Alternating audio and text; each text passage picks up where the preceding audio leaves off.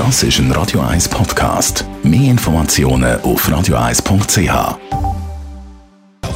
Netto, das Radio 1 Wirtschaftsmagazin für Konsumentinnen und Konsumenten, wird Ihnen präsentiert von Tracker.ch, der weltweit führende Anbieter für mobile Ortungslösungen. Heute Morgen mit dem Jan von Dobbel.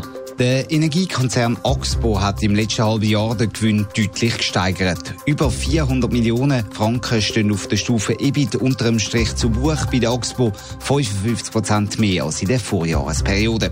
Der Umsatz der ist allerdings etwa gleich geblieben. Vor allem im Ausland hat Axpo aber mehr verdient.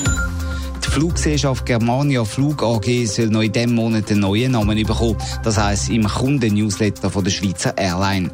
Wie die Fluggesellschaft Germania Flug AG in Zukunft heisst, hat man aber noch nicht bekannt gegeben. Die Berliner Airline Germania ist ja vor kurzem pleite gegangen. Die Schweizer Tochter Germania Flug AG wird aber weiter betrieben. Kantone sollen die Berufsbewilligungen für Gesundheitsfachpersonen aus anderen Kantonen grundsätzlich anerkennen. Und zwar ohne weitere Prüfung.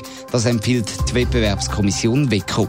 Wenn die Zulassung in jedem Kanton nochmal separat überprüft werde, sei das gemäss Binnenmeergesetz unzulässig. Allerdings ist die Empfehlung von der WECO rechtlich nicht verbindlich.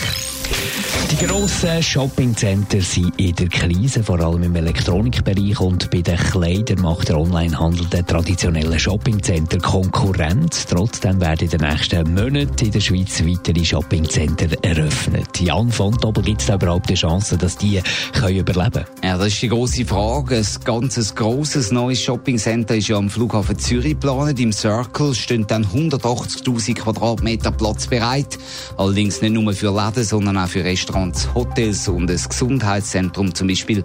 Und Detailshandelsexperten geben dem Shoppingcenter am Flughafen durchaus eine Chance, wie die NZZ berichtet, weil es halt auch viele Fluggäste gibt, die dort dürften gegen posten gehen. Ein bisschen anders sieht es für die anderen geplanten Shoppingcenter aus.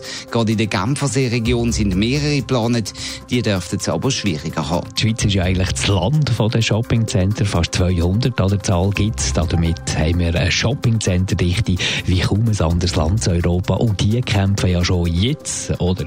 Ja, fast ein Drittel der Shoppingcenter klagt über Leerstand. Sie haben also Ladefläche, die sie nicht vermieten können.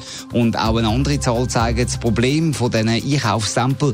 Die zehn grössten Online-Shops haben umsatzmäßig die zehn grössten Shoppingcenter in der Schweiz schon klar überholt. Und der Trend der dürfte weitergehen. Heisst das, wir müssen damit rechnen, dass schon bald viele Center zumachen?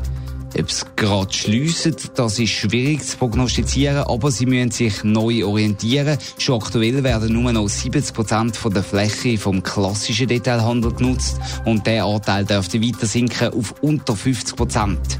Und verschiedene Shoppingcenter versuchen auch schon den Onlinehandel mit einbeziehen, so dass man zum Beispiel das Päckchen bei ihnen kann abholen, wo man vorher im Internet bestellt hat. Netto, das Radio 1 Wirtschaftsmagazin für Konsumentinnen und Konsumenten, ist Ihnen präsentiert worden von Tracker.ch.